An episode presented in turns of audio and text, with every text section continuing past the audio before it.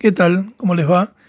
Bienvenidos otra vez a un espacio geográfico. En esta ocasión, bienvenidos a este nuevo podcast de un espacio geográfico, que en este caso va a ser el primero en el cual nos enfocamos a hacer específicamente algo que en el canal ya es habitual, que es precisamente trabajar sobre algunos conceptos e ideas en la enseñanza de la geografía contemporánea. En este caso, y habiendo celebrado ya en el transcurso de esta semana un nuevo aniversario, el aniversario número 205 de nuestra independencia, traemos para, para este episodio un concepto cuya definición se fue volviendo cada vez más frágil a la vez que se tornó amplia y diversa, como lo es el concepto de soberanía. Así que en este nuevo episodio vamos a trabajar qué es la soberanía.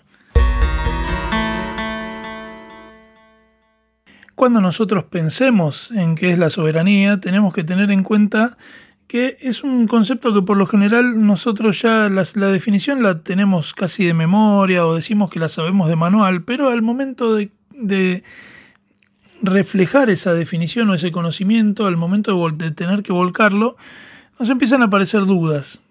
No, no es tan sencillo como parece. Entonces, ¿qué es lo que significa la soberanía? Vamos a ver.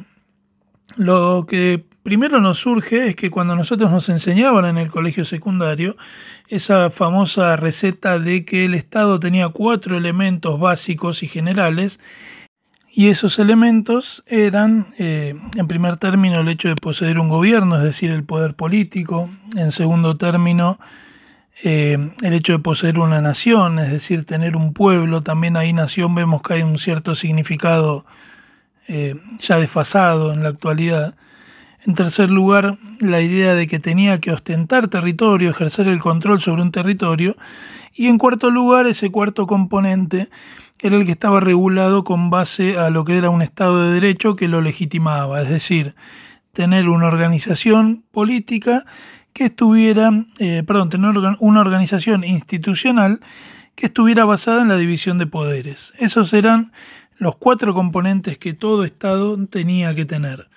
Pero dentro de estos cuatro nosotros vemos que se desprende en cierta forma cuando empezamos a pensar en la idea de control de territorio, aparece la noción tradicional que nosotros entendemos por soberanía y que eh, es precisamente esa. O sea, cuando nosotros pensemos en la, en la definición de manual, como se dice, de la soberanía, es eh, el componente fundamental y a la vez atributo de estatidad de los estados-nación modernos, y se entiende a su vez como la reivindicación del control de un territorio, en particular a través de un sistema de instituciones y reglamentaciones, requisito imprescindible para ser reconocido como Estado a través de la capacidad, como antes dijimos, para garantizar o la capacidad que tiene de garantizar el control de sus territorios. Esto es lo que siempre nos enseñaron en el secundario.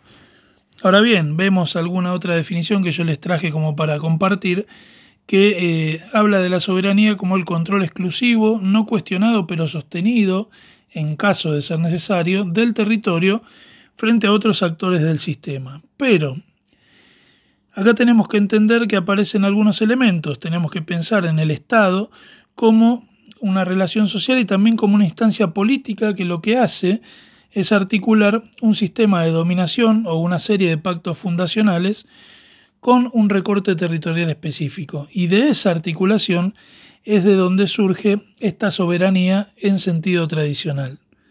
Ahora bien, nosotros en un momento habíamos mencionado a la palabra atributo de estatidad. ¿Qué es lo que es un atributo de estatidad? Si nosotros tomamos a Oscar Auslack, lo que él nos va a decir es que existen cuatro atributos de estatidad y son los siguientes. El primero de ellos es la capacidad de externalizar el poder, siempre hablando de los estados, obteniendo reconocimiento como unidad soberana dentro de un sistema de relaciones interestatales. El segundo atributo de estatidad es la capacidad de institucionalizar su autoridad imponiendo una estructura de relaciones de poder que le garantice su monopolio sobre los medios organizados de coerción. En tercer lugar, lo que va a aparecer es la capacidad de diferenciar su control a través de la creación de un conjunto funcionalmente diferenciado de instituciones públicas con reconocida legitimidad para extraer establemente recursos de la sociedad civil, con cierto grado de profesionalización de sus funcionarios y cierta medida de control centralizada sobre sus variadas actividades. Y por último, el cuarto atributo de estatidad es la capacidad de internalizar una identidad colectiva a través de la emisión de símbolos que refuercen sentimientos de pertenencia, solidaridad social y que permitan, en consecuencia, el control ideológico como mecanismo de dominación. Vale aclarar que estos cuatro atributos no definen a cualquier Estado, sino a los Estados nacionales. Y fíjense que dentro de ellos aparece esta idea de soberanía, de control, ¿sí? la capacidad de controlar que habíamos visto en los componentes de Estado que habíamos mencionado previamente.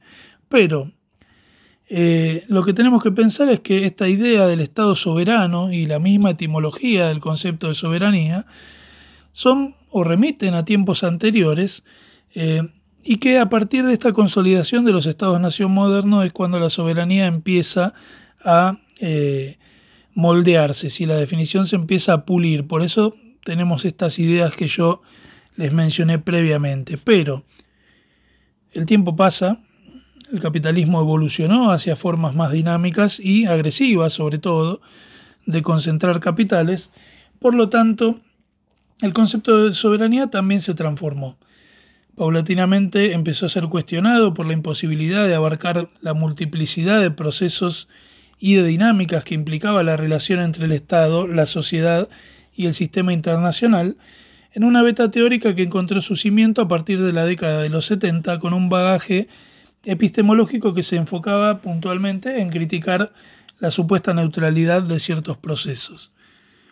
Por eso hoy Pensar en la idea de soberanía como una simple cuestión territorial resulta ser algo más bien simple, algo frágil y que incluso tiene una tendencia al reduccionismo porque eh, la misma realidad internacional nos ha mostrado que el simple control territorial de un Estado no es ni más ni menos que una formalidad. ¿Sí? Está vigente, está muy presente, aclaremos eso, pero hay muchas otras dimensiones más sobre las cuales se puede llegar a pensar en la idea de soberanía sin que tengan que ver con la afección del territorio. Por eso, la idea que yo les traigo hoy es pensar en el concepto de soberanías, con ese al final, y no soberanía en el sentido tradicional. Entonces, por todo lo anterior, cuando nosotros pensemos en soberanía, hoy es más adecuado referirnos a una idea de soberanía ampliada, que es una ampliación que va de la mano del desdoblamiento mismo de la idea de territorio, algo que quizás en algunos otros podcasts o newsletters que hagamos desde un espacio geográfico lo podamos discutir, y que en la medida en que esta eh, posmodernidad hiperfluida avanza, nos va trayendo nuevas categorías de análisis para el concepto. La primera de ellas y la más extendida es la soberanía de tipo económico, que es eh, la capacidad, o mejor dicho, está representada por la capacidad que tiene un Estado para asegurar los recursos económicos suficientes para satisfacer las necesidades de su población sin tener que recurrir a terceros. Cuando digo terceros, entiéndase financiamiento de organismos financieros internacionales, empréstitos de particulares, transnacionales y o bloques regionales. Quizás esta primera soberanía es la más sencilla de identificar, la que estamos más acostumbrados y sobre la cual más ejemplos podemos citar hoy por hoy. Pero aparecen otras. Está también la soberanía alimentaria.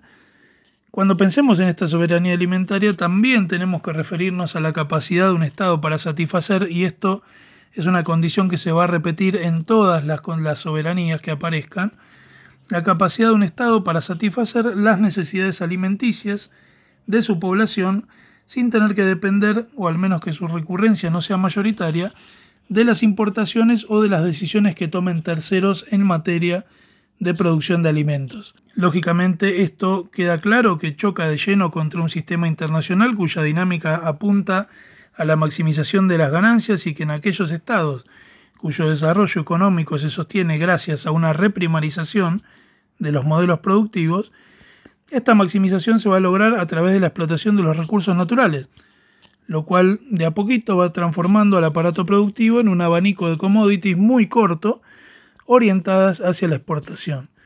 Casos como los de Liberia, cuya superficie cultivable pertenece casi en su totalidad a Firestone o a Chad, que dedica más de un 50% de su superficie cultivable a la producción de algodón, pero que tiene que importar el 90% de sus alimentos, llevan a preguntarnos, digamos, se, se, cultiva para quién y sobre todo pensándolo en el futuro inmediato de una Sudamérica sojera, cuál es el camino verdadero a seguir. Esta idea de, de soberanía alimentaria está muy presente hoy por hoy. Pero eso no es todo, porque también nos encontramos con la soberanía energética, que la tenemos que entender desde la misma lógica, que es esa capacidad de satisfacción de las necesidades propias, que a su vez también está condicionada por las dinámicas globales de extracción, producción y comercialización, que no solo han convertido al recurso en un commodity y al precio en víctima de los capitales especulativos y de los mercados financieros, sino también que han hecho un mercado de las emisiones de dióxido de carbono y de las energías renovables un lujo que muy pocos se pueden dar el gusto de desarrollar. Soberanía energética es hoy por hoy uno de los conceptos más discutidos porque se extrae mucho, pero siempre se concentra en las mismas manos. En esta misma línea es necesario mencionar otro tipo de soberanía que es precisamente la soberanía tecnológica. Seguimos en este derrotero. Y aquí la base de la definición cambia un poquito aunque la esencia se mantiene. Esta soberanía se define por la decisión política de desarrollar la infraestructura suficiente para garantizar la matriz tecnológica necesaria de acuerdo a los requerimientos de sus usuarios, entre paréntesis, su población. Es decir, cuando pensemos en esta soberanía debemos ampliar el área de influencia, ya podemos incluir desde el desarrollo tecnológico necesario para perfeccionar técnicas sofisticadas de extracción de hidrocarburos, por lo general siempre en manos transnacionales, pasando también por el desarrollo tecnológico de eh, la ampliación de la matriz energética en base a, energías renovables, hasta la tecnología aeroespacial y claro está que no puede quedar de lado el apoyo a políticas de promoción de instituciones y desarrollo de, de centros científicos locales. Esto es fundamental. Sí, soberanía tecnológica es la capacidad que tenemos nosotros de poder desarrollar en una línea acorde a nuestras necesidades la tecnología suficiente para poder insertarnos dentro del sistema mundo en una relación menos desventajosa que la actual. Y en esta misma línea tenemos que seguir con el análisis otro tipo de soberanía que va a aparecer y que en términos generales es la que más desapercibida pasa, pero la que en mayor grado de afectación presenta, que es la soberanía de tipo cultural.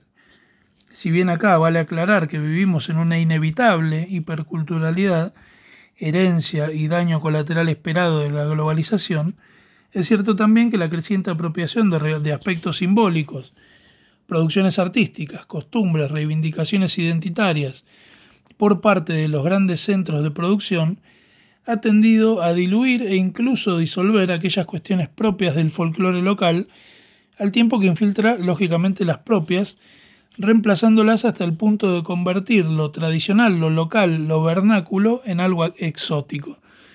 Parece extraño, pero si lo pensamos, cada vez esto está más presente. Y ahora bien, nosotros estamos en un canal, en un espacio educativo, entonces inevitablemente tenemos que pensar qué es lo que pasa con la educación. Yo hace algunos años escribí un artículo sobre la idea de marginalidad y crisis de soberanía educativa, como una problemática que requería urgente atención y dejaba una pregunta abierta hacia el cierre del mismo artículo, que era si, si es posible pensar en la educación como otra de las dimensiones cuya soberanía resulta vulnerada. Ahora bien, pensemos por un segundo en lo, que lo, que dice la Constitución. La, la educación tiene que ser un valor y un derecho universal.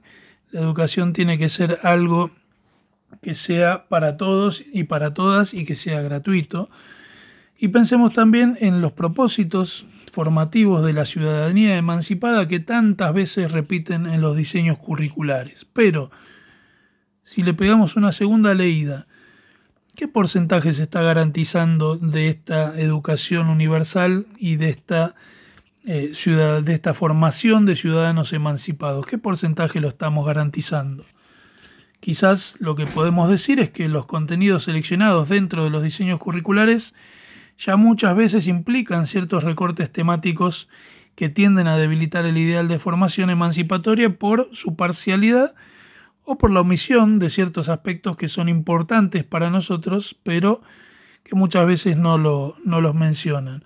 Pero más allá de eso, y algo que es indiscutible, el desarrollo de la pandemia ha dejado entrever con mayor intensidad que tanto el acceso a la educación como a las herramientas necesarias para el normal desarrollo se encuentra cada vez más monopolizado por empresas, sobre todo transnacionales, cuya accesibilidad completa requiere un pago por medio, es decir, ya no importa si es educación pública o privada, sino que si vos querés acceder a las dinámicas de la escolaridad actual, tenés que acceder o poder permitirte acceder a las plataformas y a los dispositivos que necesitas para enseñar y lógicamente para aprender también.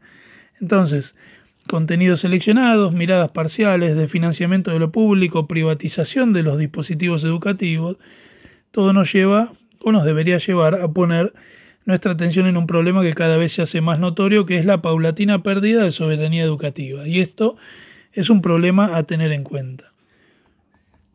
Pero bueno, en este mismo contexto pandémico y también ya como para empezar a concluir, eh, existe otro tipo de soberanía que es necesario problematizar y que es la soberanía sanitaria. Si hoy vemos o pensamos en la, actual geopolítica de vacunas, las disputas que hay entre laboratorios y entre estados han reducido un problema global de gravedad a una simple ecuación que eh, se despeja entre capacidad de compra y capacidad de producción. Y como siempre de ello, resultan perdedores y resultan ganadores. Vemos que incluso en este ámbito, algo que en plena pandemia ni siquiera debería entrar en discusión, todos los estados deberían ser capaces de garantizar la satisfacción de las necesidades sanitarias de la población, ya sea en materia de producción de vacunas como en la capacidad de comprarlas, como así también, y aclaro por las dudas, de garantizar la atención y el tratamiento de cualquier otro tipo de patología, algo que resulta estar bastante lejos de la realidad, incluso para las principales potencias económicas. Por eso hay una pregunta que también coloqué en el newsletter que eh, dejo para reflexionar, porque en este contexto en donde vemos que todas estas soberanías dan cuenta de una multiterritorialidad pujante, ¿sí? que se desarrolla en un mismo recorte o en varios recortes territoriales en simultáneo, con geometrías variables, eh, y, jugando un poco con la fecha que, que, fue este, esta semana de la independencia de la República Argentina, ¿cuán inseparable resulta ser algo que parece ser casi una fórmula eh, que repetimos hasta el hartazgo? ¿Cuán, ¿Cuán inseparable resulta ser cuando uno lo analiza críticamente la soberanía de la independencia? ¿Podemos hablar de soberanía sin independencia o de independencia sin soberanía? Espero que les haya gustado este nuevo episodio, espero sus comentarios y nos vemos en el próximo. Muchas gracias.